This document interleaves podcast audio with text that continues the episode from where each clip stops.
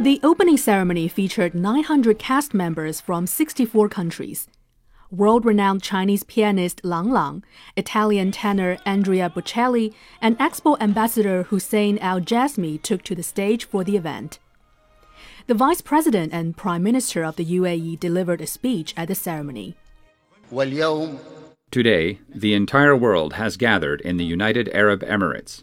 Today, we witness together a new beginning at Expo 2020, Dubai.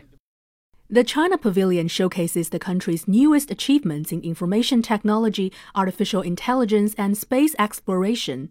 And at 4,600 square meters, it is one of the largest pavilions at the expo. Among the highlights of the China Pavilion are exhibits about the Beidou navigation satellite system, the high speed railway, autonomous driving new energy concept cars, robots, and the light show at night. The Chinese delegation says they chose these high tech exhibits to demonstrate China's contribution to the world in terms of science and technology, as well as the country's willingness to share the fruits of development with the rest of the world. Sun Jing, Shanghai Live.